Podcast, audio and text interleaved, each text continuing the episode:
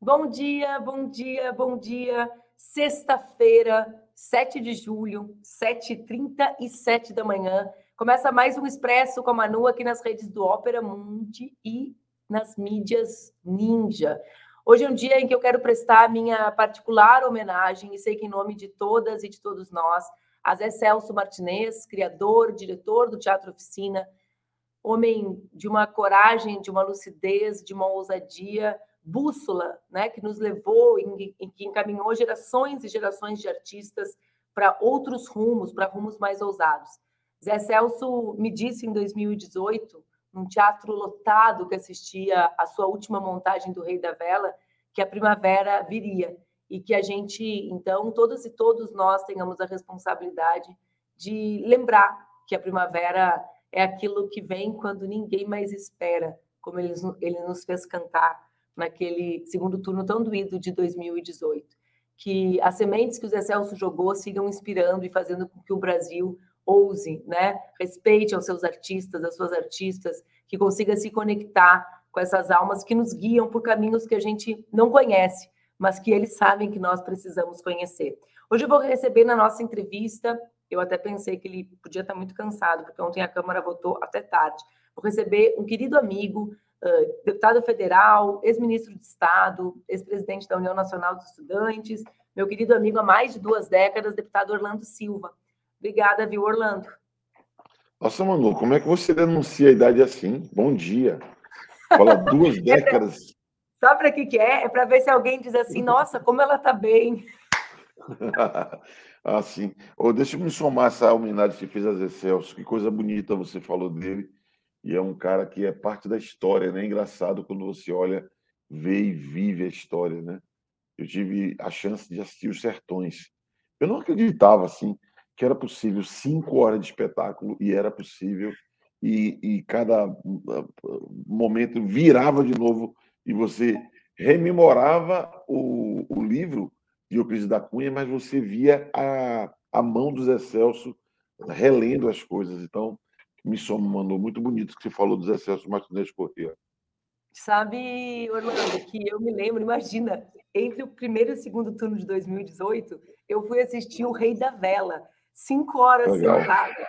Foi um exercício mais pirado que o Zé Celso poderia me propor, porque ele ligou e falou: oh, vai estar em Porto Alegre, a gente queria muito que tu fosse. Como é que a pessoa diz não para o Zé Celso, né? Era impossível, impossível. Eu me sentia a pessoa mais honrada do mundo, que ele sabia o meu nome, né? Como quem disse, oh, pelo amor de Deus, essa entidade uh, falou comigo. E eu assisti, Nossa. e era uma loucura assistir aquela montagem, aquela ousadia, aquela coragem no momento de embates tão significativos no país, né? Então, eh, eu penso que, eh, pelo menos, né, o Zé viu essa, essa nova guinada que tirou um pouco daquela ideia tão depressiva que os artistas, que, as, que essas almas mais ousadas tinham, né, sobre, sobre o nosso país, assim. Ele sempre teve muita coragem, mas eu fico imaginando que deve ter sido muito doído o último período para um homem como ele, né? É, mas ao mesmo tempo ele ele se falou muito de amor justamente com ele, justamente no último período, quando do nada a relação dele com Marcelo Drummond de muito tempo, sei lá, talvez 30 anos, mas do nada, como se ele quisesse inspirar outras pessoas, ele é, anuncia publicamente algo que. E, e, ganhou áreas de ineditismo, parecia realmente algo. E fez uma festa. Uma grande festa, né? parecia um prelúdio do que seria a despedida dele e acho que ele, ele também tem, tem essa coisa da. É outra forma de reinventar, né? que ele viveu dias atrás, não tem um mês, e ao mesmo tempo ele é sempre um símbolo de resistência, de resiliência. É, curiosamente, o Zinozona, né, o Teatro Oficina, que depois virou Teatro Oficina, o Zinozona, fica no Bexiga, é um, um dos símbolos da cidade que resiste contra a especulação imobiliária, o Bexiga, que é um quilombo urbano na cidade de São Paulo, o, o, o, ele conseguiu o que, infelizmente, um outro quilombo não conseguiu viver. Um outro quilombo, não, um quilombo, que é o Vai Vai, não conseguiu resistir, porque a, enfim, a expansão da cidade acabou arrancando o sede do Vai Vai. E a gente luta lá para que o Bexiga, né, que é no coração da Bela Vista, que é no coração de São Paulo, consiga sendo um lugar que pulse arte. O Vai Vai é um pedaço da, do Bexiga que a gente não conseguiu segurar, mas o Zé Celso Martinez Corrêa conseguiu. Não deixou ser atropelado, consumido, digamos assim, pela especulação imobiliária. Queriam fazer um shopping center onde é o teatro e ele não deixou. Ele, ao contrário, fez dali do, do Zinozona, do Teatro Oficina, um lugar, é, um teatro aberto, né? uma coisa totalmente diferente. Vida longa para Zé Celso. Exatamente. Orlando, eu, eu, hoje cedinho, né, cinco e pouco, te mandei mensagem pensando o seguinte, cara, ainda bem que eu tenho uma entrevista gravada, porque se eu sou, é, é até um desrespeito quem foi deputada chamar um deputado para uma entrevista de manhã, eu te ofereci para gravar. Mas ontem, Sim. casualmente, teve a votação da reforma tributária. Até que eu vi que não acabou tão tarde para a tradição do Congresso, né? Acabou ali pelas 10h30, 11 horas, o que para mim já é madrugada, né? Para quem dorme às 9 mas eu, eu, queria só te ouvir. Eu não vou discutir reforma tributária contigo, eu quero falar sobre o PL das fake news, mas eu queria te ouvir sobre a construção dessa imensa maioria, de toda, toda a questão da votação da reforma, o neditismo, o fato de ser a primeira votada num período democrático. Para mim, o que mais chama atenção é a possibilidade de a gente, da gente ter 380 parlamentares votando uma matéria pactuada, né? ou seja, não é a dos sonhos do governo, pactuada, mas também com o dedo do governo. Queria te ouvir sobre isso, porque tu sabe que tu é, tu, eu, eu, eu, tenho para mim que o único dos nossos capazes de construir essas maiorias é tu. Né? Então, eu queria te ouvir um pouco sobre essa construção. É, foi bom. Na verdade, acabou um pouco depois. Às 10 nós votamos o texto básico, né? Foi até as duas, porque foi, quebra, foi quebrado o interstício, né? Que é aquele período obrigatório entre um primeiro e um segundo turno. Foi aprovado. Foi votado o texto básico no segundo turno e tem quatro destaques, né? Para usar aqui o jargão da casa. Tem quatro destaques que são do, do partido de Bolsonaro para votar é, hoje, que deve estar programado para 11 horas. A projeção é que nós possamos concluir a votação hoje. É, é algo importante, é algo histórico, a votação de uma de, um, de modificações do sistema tributário do Brasil, né, nas regras de cobrança de imposto. Tem 30 anos que se falava de, de mexer um pouco nesse sistema, porque o, Código Tributário Nacional, você sabe, Manu, ele foi votado, aprovado em 1965. Aí tem uma mudança aqui, outra mudança ali, mas essa é uma mudança um pouco, de um impacto um pouco maior. Ela mexe com regra, é, com o sistema uh, de impostos municipais e estaduais, que é uma coisa difícil de você mexer, é, porque é muito delicado, né? Tem a soberania fiscal dos entes da federação, das cidades dos estados. Ela simplifica um pouco porque o Brasil é tudo muito complicado, é, são tantas regras que acaba deixando tudo muito difícil até de compreender como é que funciona. E eu, eu considero que foi um passo importante. É, há quem especule que essa simplificação pode estimular, particularmente, algumas atividades, uma delas é a indústria, porque a, acaba que a indústria tem um, um ônus muito grande assim na tributação. Então, eu diria que foi um passo que foi dado para criar um ambiente melhor, para que a gente possa é, nesse esforço de gerar emprego. No nosso, ao fim e ao cabo, é muito importante o desafio de gerar emprego, de criar é, melhores condições para a vida do povo, para a economia crescer. E essa reforma tributária ela dá passo nesse sentido. É certo que nós precisamos é, ainda mexer em algumas coisas, né? Porque se discutiu regras de tributo de consumo, mas é preciso mexer em regras de tributo de renda. Então, eu não me conformo de ver professor pagando imposto de renda. A pessoa ganha 3 mil reais, paga imposto de renda. Eu não me conformo de não ter imposto sobre dividendos, lucros né, de quem fatura muito. Então, foi dado um passo, foi importante essa maioria, porque a gente vai criando um ambiente melhor no parlamento, no país. E é bom também sempre que a gente pode isolar, deixar no cantinho assim, Bolsonaro, bolsonarismo, essa turma, até o governador de São Paulo tentou se afastar deles. Porque para a gente colocar o fascismo, o fascismo de volta, né? Na lâmpada, como se fala, a gente tem que ir aos poucos isolando eles, né? É, o que é uma movimentação bem expressiva do Tarcísio, digamos, para um deslocamento da direita democrática, né? Teve gente que disse ontem que era um deslocamento ao centro. Eu acho que é um deslocamento da direita democrática, assim, o que já é uma grande coisa, né? Porque a gente também não tem problema de brigar com a direita, né, Orlando? Claro. Nosso problema é brigar com essa direita absolutamente inconsequente com a vida. Claro. Claro. Deixa eu te e... perguntar uma coisa sobre isso. Hum. A gente consegue hum. construir, e, e, e para entrar no assunto do PL, a gente consegue construir uma maioria uh, para votar o PL das fake news? Ou seja, a reforma tributária, ela serve né, tem um conjunto de questões que o governo diz que serve aos trabalhadores, às trabalhadoras, como tu diz, mas também tem uma facilitação de, de, da, da, arrecadação da tributação que dialoga com setores empresariais, ou seja, essa Sim. maioria deriva, digamos, de duas vontades, né? O PL das fake news, ele enfrenta as maiores empresas do planeta Terra, não só não do Brasil. Existe como construir uma maioria para aprová-lo? É, não é simples, porque você aqui no Brasil tem uma experiência curiosa, que é a, a um, o divórcio absoluto da extrema-direita e de parte da direita com qualquer compromisso democrático.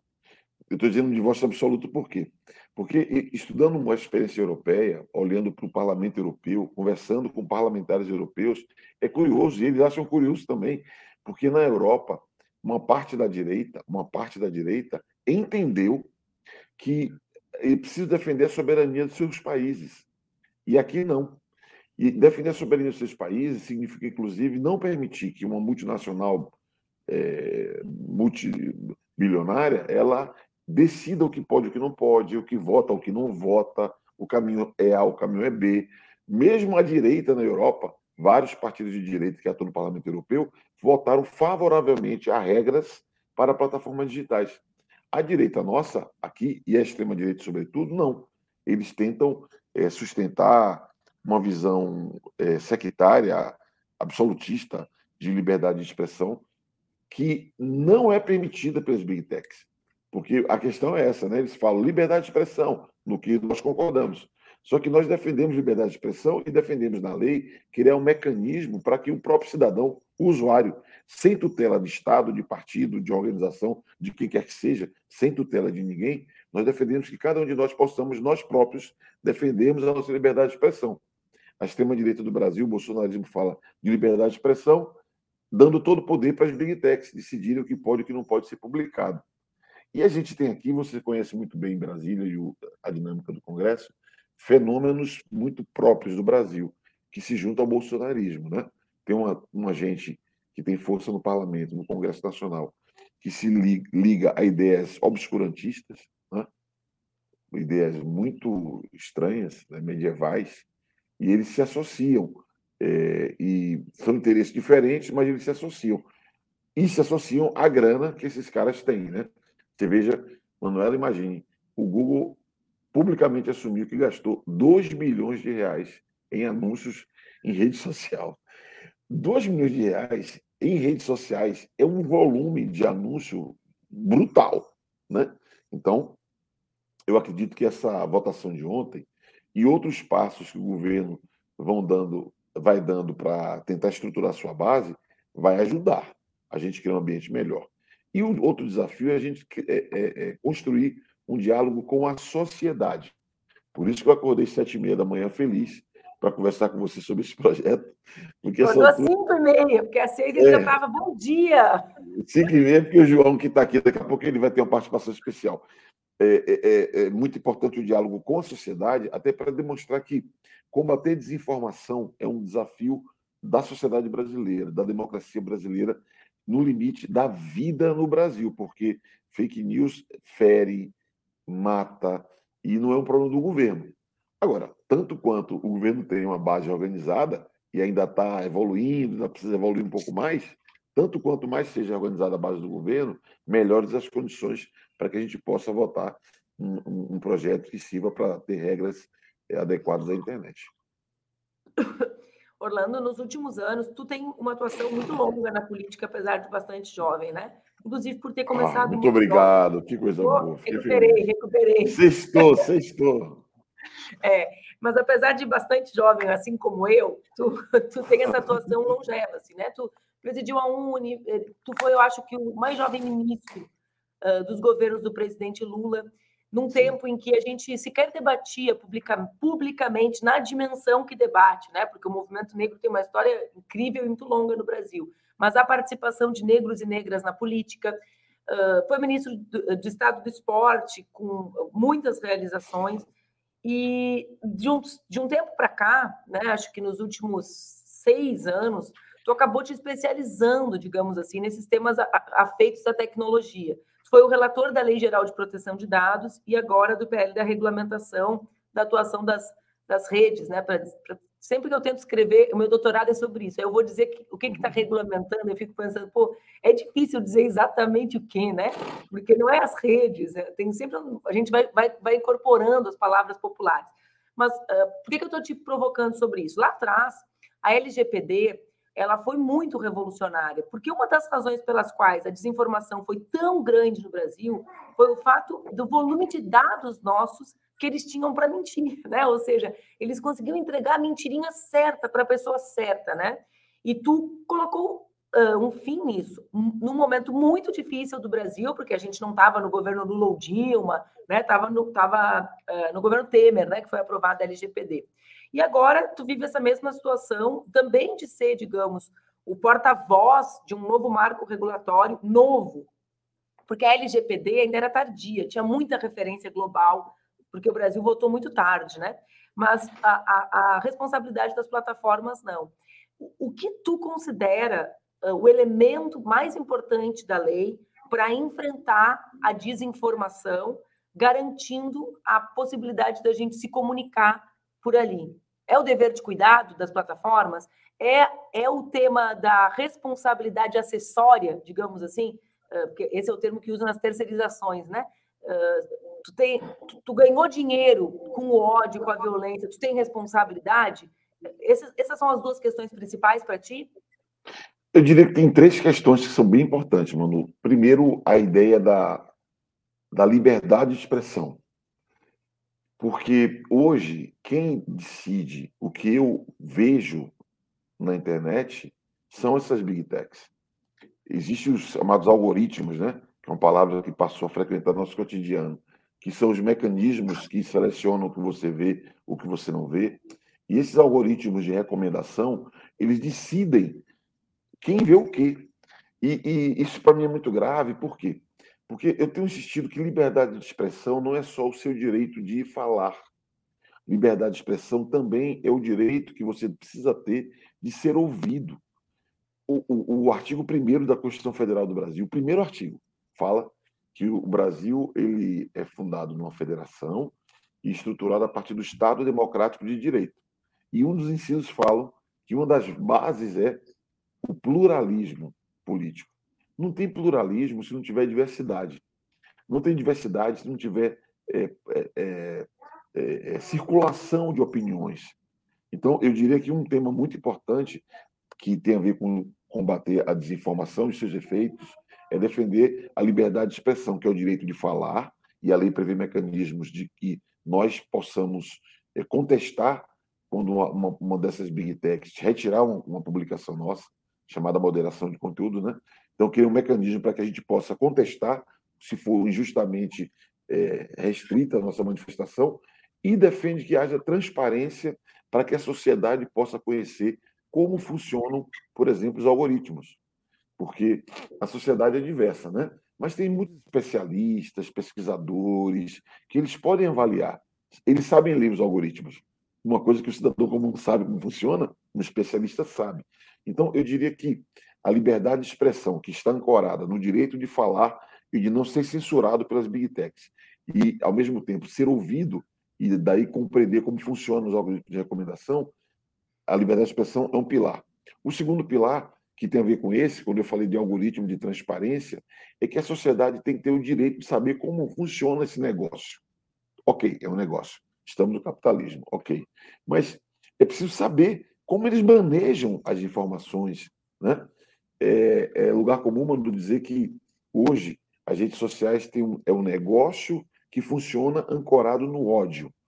Infelizmente, pessoas como você, por exemplo, vivem na pele uma dinâmica que, curiosamente, ou infelizmente, é, faz com que muita gente ganhe dinheiro com isso. O discurso de ódio engaja, o discurso sectário mobiliza, a leitura artificial lê como se fora relevante, algo porque engaja, só que é algo que é destrutivo, algo que é destrutivo para a sociedade. Então, regras de transparência para compreender como funciona essa dinâmica e a sociedade possa criticar e proteger direitos fundamentais é a segunda coisa importante. E a terceira e última questão é o problema da, da responsabilidade, como você bem falou. Né? A internet não é terra sem lei, é um, é um lugar como falarmos isso, só que é preciso que é, se defina quem é responsável pelos danos causados em função desse universo. Que é um universo maravilhoso, incrível, muitas oportunidades, mas que tem efeitos colaterais. Então, mudar a regra da responsabilidade é, é, é uma outra coisa bem, bem, bem importante. Então, se você monetiza, se você paga, você é sócio dos danos que são causados. E você tem, as empresas têm obrigações para ter um ambiente menos tóxico na internet. E ter um ambiente menos tóxico, menos ofensivo, se não cuidar disso, aí entra o tema do dever de cuidado, elas passam também a ser responsabilizadas. Então, a gente fala assim, as regras de responsabilidade, transparência e liberdade de expressão são as questões principais. Mas eu queria te fazer uma provocação, porque um amigo teu, o Felipe Neto, ele me convenceu no debate de uma coisa bem importante, que às vezes não aparece como um núcleo do projeto, mas que pode gerar uma repercussão, e queria saber como você vê, bem importante, que é a questão do autoplay, que é aquela sequência infinita né, de um vídeo depois do outro, que eu me convenci que aquilo ali é uma dopamina, é como se fosse. Exatamente. Na verdade, tem pesquisas que falam que o sistema de recompensa cerebral, né, que fala que uma ação gera um prazer, uma satisfação, é ativada no autoplay. E nós criamos um mecanismo na lei, mano, na proposta de lei, que inverte. O autoplay pode existir? Pode, mas tem que ter tem que se submeter ao controle parental, porque aqui o nosso problema são as crianças. Cuidar das crianças. Até uma, uma, uma pesquisadora importante do Brasil, num debate que eu participei na Inglaterra esses dias, falou: Mas você vai ferir o modelo de negócio de várias empresas. Eu falei, filha, meu problema é outro. É sustentar a sociedade, os valores, a vida, as crianças. Eu quero que se dane o modelo de negócio. Se o pai e a mãe usar o seu controle parental e Autorizar o autoplay, ok, eu não tenho o que fazer. Mas a ideia que o Felipe defende, que a gente colocou no texto, é que embarcado nos aplicativos não pode vir o autoplay. O que, é que você Sabe, acha? Orlando, que uh, eu concordo. O, o Felipe elaborou muito sobre isso, né? Desde o início dos vídeos curtos, quando o YouTube, que é a plataforma principal dele, passou a adotar os vídeos curtos, então tem associação, né? Do modelo comunicacional com vídeos curtíssimos, que já tem essa questão da dopamina, do ciclo do prazer ser muito rápido, né?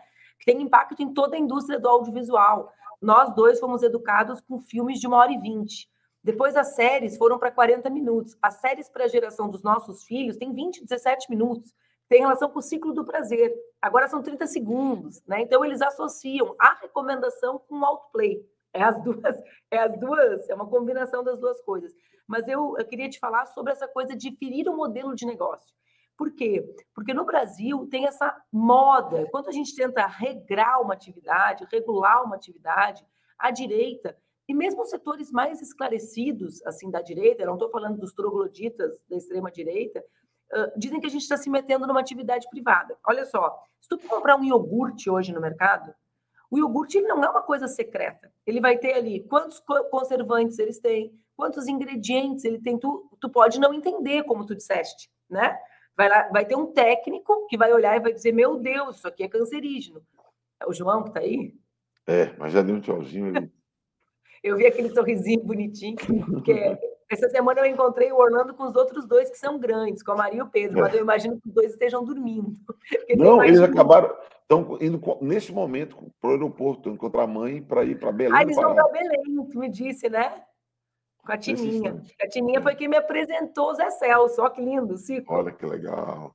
Mas, enfim, então, eu acho que a gente precisa comparar as, a, o negócio das redes, Orlando, ele é visto como um negócio que não existe. As pessoas entram aqui no celular e pensam assim: esse Twitter é o meu, esse Instagram é o meu, uh, isso aqui não é uma empresa, porque a empresa desaparece, desaparece a marca dela. E eu acho que uma das nossas missões é comparar com coisas compreensíveis. Ninguém compra um pacote de biscoito ou bolacha recheada, como a gente fala aqui no Sul, sem saber o que tem dentro, sem saber do que, é feito, sem saber quais são os, ingredientes, porque a gente vai colocar aquilo dentro da gente. As redes têm um impacto similar, né? Então, tu fala da proteção das crianças e dos adolescentes. A Laura, por exemplo, a minha filha de 7, ela não pode ver YouTube sem a minha autorização. Por quê? Porque um dia ela estava vendo um programa que eu autorizo ela a assistir eu vou lá dentro, faço minhas coisas, aquela coisa da mãe, né? Precisa cuidar, o Duca estava trabalhando. Quando eu chego na sala, tá passando um filme do Mickey Mouse, que era uns Mickey comprido, adulto, né, esticado, com o Mickey tinha duas mini. Uma mini que era a mulher e uma mini que era a amante. Simplesmente uma mini se jogar do edifício. Olô. Entendeu? Tá guiado como Mickey Mouse, ou seja, organizado dentro do algoritmo para rodar como sendo o conteúdo do Mickey, porque foi feito por alguém que uh, uh, uh, organizou para que ele parecesse conteúdo infantil. Assim como tem gente que diz que chegou na sala, estava lá Hello Kitty transando, né? Por quê? Porque eles tagueiam o conteúdo para parecer conteúdo infantil. Então, é, o autoplay ele tem relação, inclusive, com isso, com a irresponsabilidade das redes com os próprios conteúdos que circulam. Ou como são as mães que foram relatando que no YouTube também chegavam lá e colocavam as filhas, ingenuamente, né, tomando banho de piscina no jardim, piscina de plástico no final do dia, e iam parar num, numa, num espaço organizado de conteúdo para pedófilos dentro da rede. E essa denúncia foi uma denúncia que partiu aqui do Brasil alguns anos atrás. Então, o autoplay tem diversas consequências. A mais grave é a alteração do nosso padrão de ter prazer, o que é seríssimo, né, Orlando?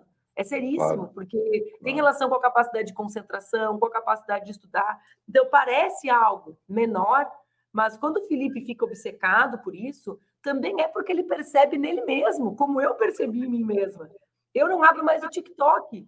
Por quê? Porque eu me dei conta que eu perdi uma hora e meia do meu dia deitada na cama, assim, só passando o dedo para cima. E se tu me perguntasse o que, que eu tinha visto, eu não sabia responder. Né? Não sabia, não tinha visto nada, não tinha aprendido nada, tinha ficado ali que nem um uma bobada passando o dedo para cima. Então, um, né? Sim, eu acho que a gente tem que dizer, a gente está se metendo no modelo de negócio, como a gente se mete no modelo de negócio da Nestlé quando eles fabricam iogurte, chocolate, diz que não pode botar cocaína dentro. Né? A Nestlé não pode fazer o chocolate com o que quer no Brasil. Tem produtos que pode, tem produtos que não podem. É uma atividade comercial, não é uma atividade filantrópica que as big techs fazem, né, Orlando? Claro. Mas eu, eu falei desse tema, primeiro que eu sei que você tem uma, uma, uma, uma atitude muito importante é, com relação à infância, primeira infância e tudo, e porque eu penso que esse é um, é um ponto de partida para a reflexão. É sobre isso que nós estamos falando, sobre gente que está, por vezes, indefesa, que não tem muita noção né, do, que, do que está por vir na operação dessas redes sociais. É, você falou de passagem aqui sobre dever de cuidado. Nós procuramos na elaboração dessa lei incorporar conceitos que valem no mundo. Então, dever de cuidado é o conceito que está na legislação da Alemanha. Né?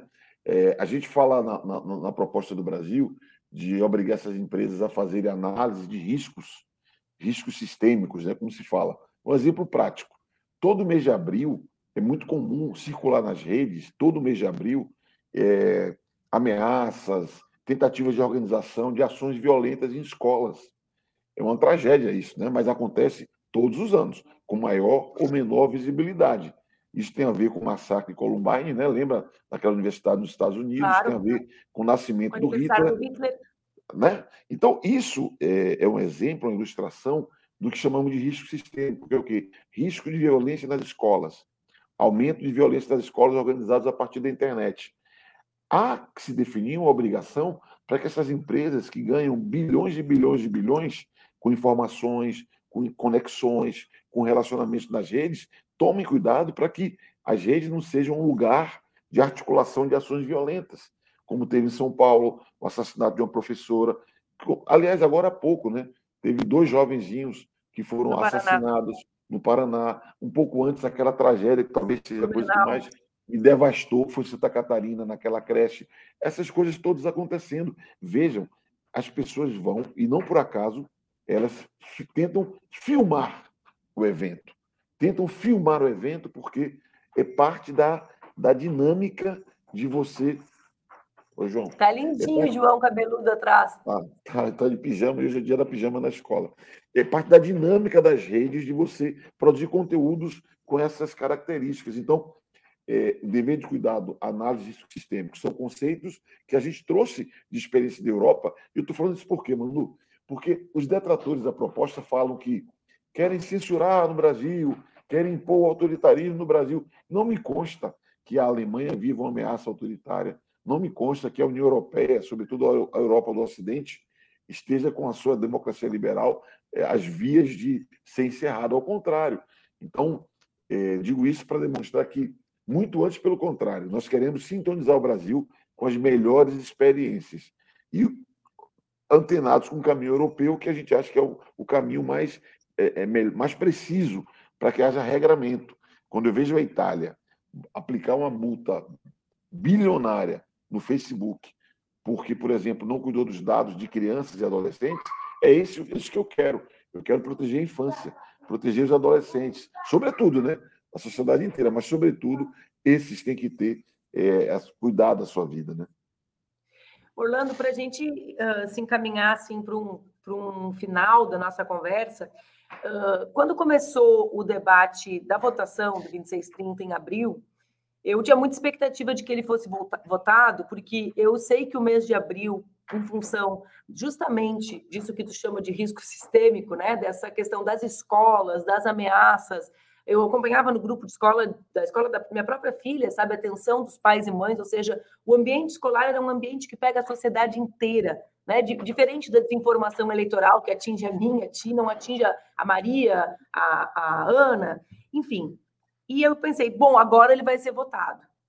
E não foi. Tinha uma turma que achava que era o 8 de janeiro que sensibilizava. Eu falei, galera, 8 de janeiro não mexe um pingo no escrúpulo da extrema-direita brasileira, porque eles acham que aquilo foi ok. Bom, passado isso, passado abril, aquele dia que quase votou, as big techs incrementaram muito financeiramente a ofensiva delas, né? Tem aí a contratação do Temer, tem o anúncio dos 2 milhões. Eu te confesso, eu não tenho imunidade parlamentar para me proteger e nem a tua educação, porque tu é um homem muito mais educado, sofisticado que eu. Mas eu, quando vi os 2 milhões, eu ri, né? Porque o problema das big techs não é só o dinheiro que eles botaram, o Google botou, eu quero saber quanto custou o clique deles no anúncio. Claro, Porque 2 claro. milhões com um clique lá embaixo, como deve ter sido é. o anúncio deles. Eu tentei, claro. eu tentei falar sobre o PL 2630. Eu sei o que aconteceu nas minhas redes com os meus seguidores, né? Então não tem a ver só com grana, tem a ver com mandar no negócio e permitir que não chegue as opiniões contrárias ao 2630 nas outras pessoas. Mas enfim, quando tu acha que pode surgir uh, o espaço para que essa votação aconteça, já que Felizmente, nós não estamos mais em abril e, felizmente, ao que tudo indica, o governo conseguiu monitorar, entrar de cabeça nesse tema dos grupos organizados que ameaçavam as escolas. Olha, é, primeiro que de, do dia 2 de maio, né, abril, maio, dia 2 de maio, que é a data projetada para voltar para cá, nós continuamos trabalhando, ajustando o texto, aperfeiçoando, ouvindo o setor, ouvindo outro setor, observando a experiência internacional, isso faz com que o texto ele vá se desenvolvendo, ele é mais preciso hoje. Segundo, nós cuidamos de enfrentar as narrativas, né? São duas ou três narrativas bem estruturadas que, eles, é, que a extrema-direita organizou, atuou, aliado com as big techs e teve impacto sobre deputados. Deputados que não têm nenhuma relevância na rede, de repente falava para mim, eu não suporto, a pressão nas minhas redes são incríveis. Aí eu li, o cara tinha tipo 5 mil no Instagram. Eu falei, não, 5 mil, mano. você teve 150 mil votos, que pressão brutal que você está sofrendo.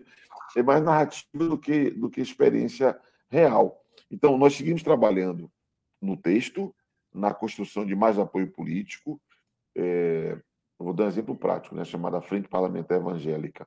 Vários parlamentares eles se deram conta de que aquela história que está, será proibido falar o versículo bíblico no púlpito. Alanhol, né?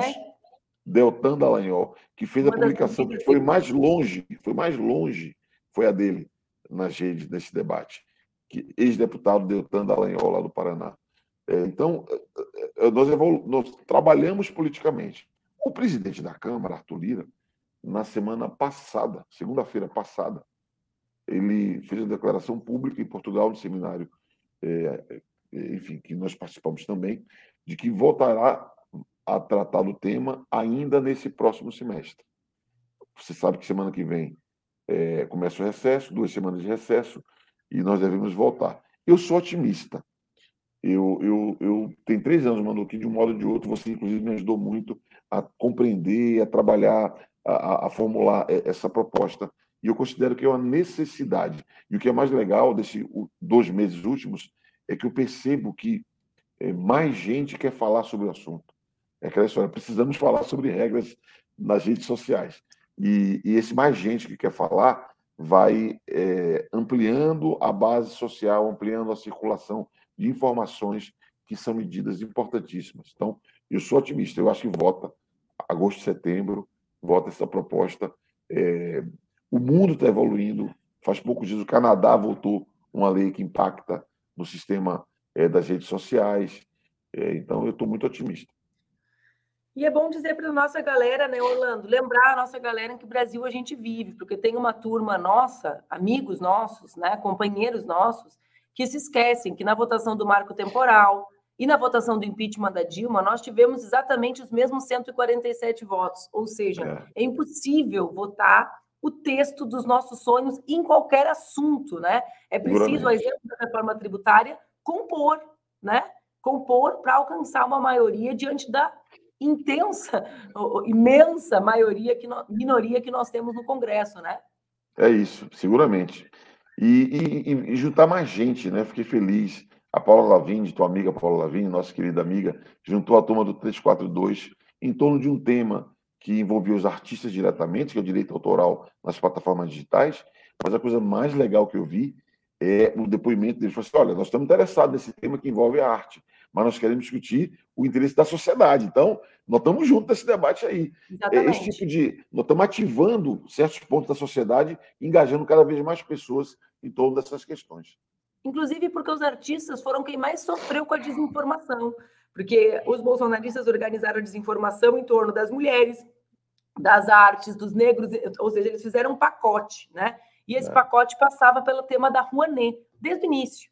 Então, Sim. eles, digamos, como sempre, os artistas, eles foram o escudo, né? Eles estão sempre na nossa frente, né, Orlando? Nos apontando o caminho e na hora dura da violência, eles também são os que recebem primeiro a violência, justamente porque eles estão lá na frente do caminho que é a gente está dando. Né? Sensível, né? É uma parte sensível e a sua sensibilidade é que produz a beleza do trabalho que eles fazem, mas essa sensibilidade que produz a beleza também os expõe demais. Acaba sendo, ao mesmo tempo, uma parcela frágil, porque é muito exposta, né? Isso mesmo. Orlando, muito obrigada por ter conversado comigo. Eu que agradeço. Sabe que eu sou felicíssima, porque eu brinco com a turma que a gente, o Orlando foi meu primeiro dirigente político, isso não é brincadeira, né? Aí a vida a, a, política, foi fazendo com que a gente uh, se separasse um pouco no caminho, mesmo continuando militando junto. Sim, e eu sou feliz que nessa altura da vida que eu tenho tantas incertezas, inclusive sobre o meu futuro na política, né? Eu posso olhar e pensar, nossa, olha que louco a vida, olha que louco esse ciclo. Voltei a ficar bem próxima do meu primeiro dirigente. é massa. É, tem uma Obrigada, música aqui, uma música que o Gil, o Gil é, fez é uma música muito difícil, assim, bonita, né?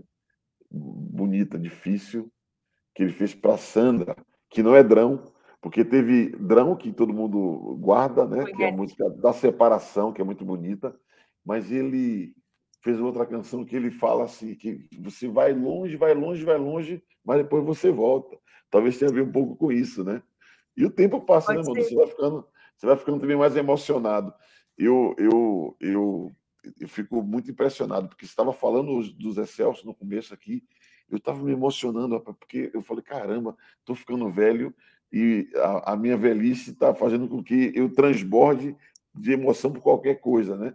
Isso me deixa feliz. E eu espero que a gente continue assim, porque o que nos leva para a militância, para a ideia de mudança, de transformação, é a emoção, é o sentimento, né? Então eu estou numa fase bem feliz, porque Quanto mais eu me emociono, mais eu sinto que eu estou vivo e é isso que vai me mover a lutar por dias melhores, por pequeno João que está aqui aprontando, pela Laura, é por eles. E é também por nós, né? Afinal de contas, temos é. que viver bem esses dias que seguem. Um beijo bem grande, viu? Uma beijo. boa sexta-feira. Obrigada por passar por aqui. Beijo, beijo, beijo para ti e para todo mundo que nos acompanhou aí. Valeu. Obrigada, fica bem. Estou muito feliz de encerrar, de encerrar essa entrevista hoje com Orlando. Eu parto para um desafio, vocês vão continuar me acompanhando aqui no Expresso, vocês não vão se livrar de mim tão fácil.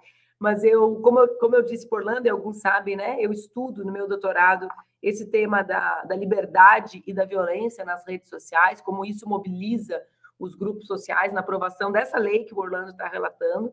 E eu parto para um período de estudo fora do Brasil, né, com uma bolsa que eu conquistei participando de uma seleção pública e fico muito feliz de terminar conversando com o Orlando, que tem, que tem isso né, no centro da sua militância, mas que tem uma relação muito profunda com a minha própria militância. Né? Acho que a gente é, é, é, de um tempo em que as mulheres e os, os jovens negros tinham um protagonismo muito menor na política, e a gente olha hoje diversos, né, diversas mulheres de luta, homens uh, e mulheres negras na luta. Então, eu fico feliz. A gente se encontra na segunda-feira, às 7h30, aqui no Expresso com a Manu. Um beijo, sextou, bom final de semana, galera.